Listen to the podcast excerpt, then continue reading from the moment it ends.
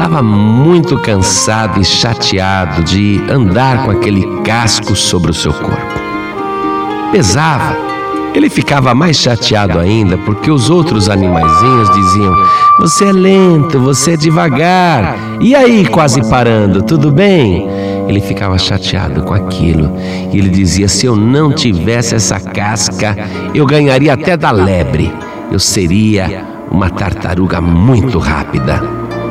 Então um dia ele foi reclamar com seu pai. Chegou ali para o tartarugo e disse: Pai, dá um jeito de tirar o meu casco. Por que, meu filho? E o tartaruguinho respondeu: Pai, pelo seguinte, esse casco me limita, não me deixa andar com rapidez. Os outros animaizinhos zombam de mim e eu não consigo ser rápido. Tira esse casco, meu pai, tira esse casco de mim. Então, o tartarugo pai, que era muito sábio e já tinha centenas e centenas de anos, disse: Meu filho, vou te contar uma história. Um certo menino não queria usar sapatos e a mãe dele vivia dizendo: Filho, usa o sapato. Não vai na escola sem sapato. E ele usava aquele sapato contrariado. E a mãe dizia: Nunca ande descalço, viu? Ande sempre de sapato.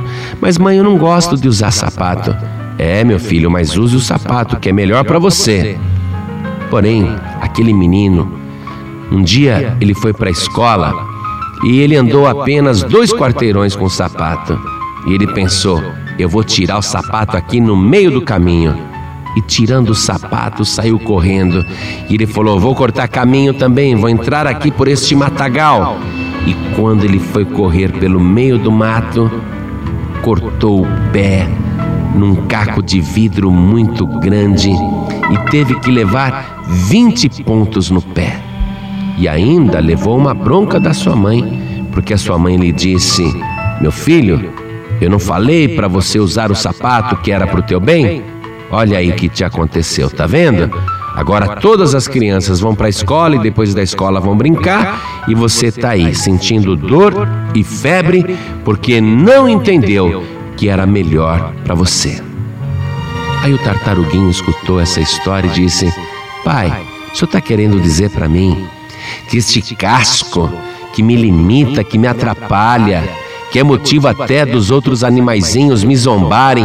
O senhor está querendo me dizer que é melhor para mim usar esse casco? É sim, meu filho. Olha, eu nunca deixei você passear longe de casa. Hoje eu vou deixar. Pode passear longe de casa. E o tartaruguinho, é mesmo, pai? Posso ir? Vá, meu filho, vá. E o tartaruguinho foi, andando por caminhos que nunca tinha andado. E quando escureceu, os animais da noite, inclusive os coiotes, estavam uivando de fome, procurando uma caça para devorar. E o que os coiotes viram? O pequeno tartaruguinho andando todo feliz. E eles, rangendo os dentes, salivando, se aproximaram latindo. E quando o tartaruguinho viu o perigo, instintivamente entrou dentro do seu casco e ficou ali bem encolhidinho e olhava pelas frestas do seu casco e via os coiotes rangendo os dentes, salivando, mordendo o casco, virando para lá, batendo com a pata, chacoalhando, e ele lá dentro encolhidinho e protegido. E ele se lembrou das palavras do seu pai. É melhor ter esse casco mesmo. O meu pai tinha razão. Este casco, que para mim parece um fardo, na verdade salvou a minha vida. E os coiotes desistiram de devorar o tartaruguinho, que voltou feliz para sua casa no dia seguinte e deu um grande abraço no seu pai e disse: Obrigado, meu pai por ter me feito com esse casco tão precioso que salvou a minha vida. Então preste atenção, você que está ouvindo essa ilustração. Você reclama de que há coisas na tua vida que Deus, o Pai, deveria retirar. E você diz: se eu não tivesse tal coisa me atrapalhando, a minha vida já teria deslanchado, eu já teria tido sucesso, eu teria sido muito mais rápido. Mas essas coisas me embaraçam, me atrapalham. Por que, que Deus me fez assim? Por que, que Deus não muda? Preste atenção. Deus trabalha sim na tua transformação. Aquilo que realmente te atrapalha, não tenha dúvida nenhuma que Deus tira. O Senhor Jesus mesmo garantiu: Vinde a mim todos vós que estáis cansados e sobrecarregados, e eu vos aliviarei. Então, o Senhor Jesus não vai permitir que você tenha uma carga mais pesada do que você pode carregar. Mas há coisas que estão na tua vida e que acontecem na tua vida pela presciência de Deus. Deus permite que algumas coisas perdurem ou continuem acontecendo, porque através destas coisas você se aproxima de Deus.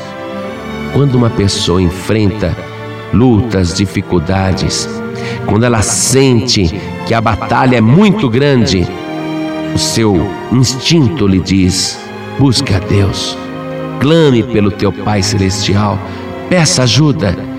E é justamente essa luta, tribulação que você passou que te aproximou de Deus. Nós temos o caso no Evangelho do apóstolo São Paulo, e ele era um homem de Deus muito abençoado, porém tinha uma coisa na sua vida que o atrapalhava tremendamente, e Paulo chorava na presença de Deus, dizendo: Meu pai, tira este espinho da minha carne. E você pode conferir isso na segunda carta que ele escreveu aos Coríntios, no capítulo 12, versículo 7. Veja que interessante. E para que não me exaltasse pelas excelências das revelações, foi-me dado um espinho na carne, a saber, um mensageiro de Satanás, para me esbofetear a fim de não me exaltar, acerca do qual três vezes orei ao Senhor para que se desviasse de mim. E disse-me o Senhor: A minha graça te basta, porque o meu poder se aperfeiçoa na fraqueza. E Paulo conclui dizendo: Portanto, de boa vontade me gloriarei nas minhas fraquezas, para que em mim habite o poder de Cristo. Pelo que sinto prazer nas fraquezas, nas injúrias, nas necessidades, nas perseguições, nas angústias, por amor de Cristo. Porque quando estou fraco, aí então eu sou forte.